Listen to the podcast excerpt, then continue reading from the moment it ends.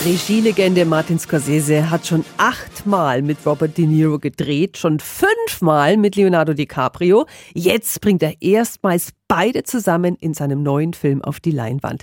Killers of the Flower Moon heißt der Film.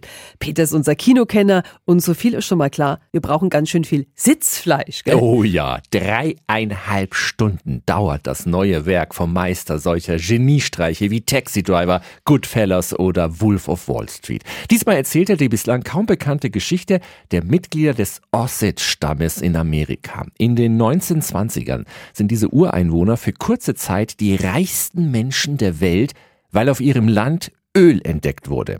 Doch wo Geld ist, ist die Gier nicht weit. Weiße Siedler denken sich eine perfide Methode aus, um an das Geld zu kommen. Sie heiraten Osage-Mitglieder töten sie dann, um an das Erbe zu gelangen, bis das frisch gegründete FBI auf den Plan tritt. Ich wurde von Washington DC geschickt wegen der Morde hier. Wir haben so viele Tote, wir können sie nicht mehr zählen.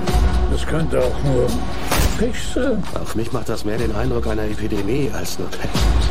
Das Böse umgibt mein Herz. Killers of the Flower Moon ist ein unfassbar gutes True Crime Drama, eins, das fassungslos macht über die Niedertracht von Menschen. Scorsese übertrifft sich mal wieder selbst bei der Verfilmung eines Buches über das Schicksal der Osage-Ureinwohner. Viele Osages hat er vor und hinter die Kamera geholt, was den Film so wahrhaftig macht. Mit grandioser Ausstattung, Kostüme, Musik und sensationellen Darstellern von De Niro über Lily Gladstone, allen voran aber eine Gänsehautleistung von Leo DiCaprio. Meine Wertung 10 von 10 Helmchen.